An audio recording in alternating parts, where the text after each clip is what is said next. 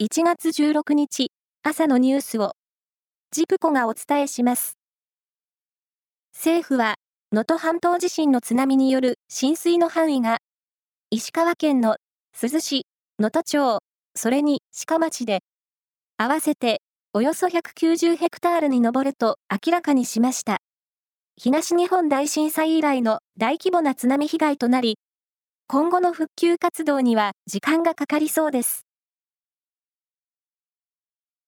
東京商工リサーチが発表した去年1年間の企業の倒産件数は、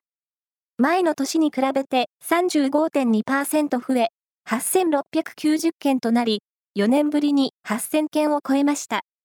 新型コロナウイルス対策の実質無利子無担保融資、いわゆるゼロゼロ融資の返済の本格化が重荷となる中、原材料価格の高騰や人手不足による人件費の上昇が経営を直撃しました。4年に1回のアメリカ大統領選挙は、15日、日本時間の今日、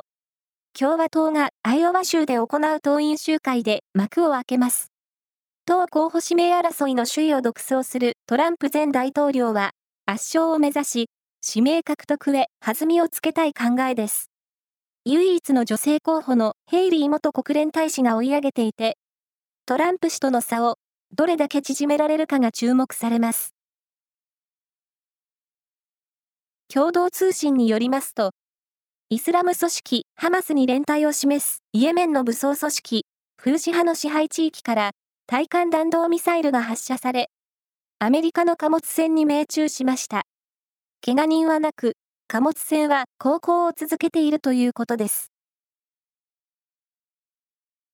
テニスの全豪オープンは、昨日、女子シングルスの1回戦が行われ、2シーズンぶりに四大大会に復帰した大坂なおみ選手は、初戦でフランスの選手に敗れました。また、男子で世界ランキング58位のダニエル太郎選手も、1回戦でアメリカの選手にストレート負けしました。大阪観光局の溝端博理事長は、自動車レースの最高峰 F1 の大阪への誘致を目指す方針を明らかにしました。溝端理事長は、昨日の会合で、民間ベースで運営可能なビジネスモデルに変わってきている。誘致を進めていきたいと述べ、民間主導で誘致を進める方針を示しました。以上です。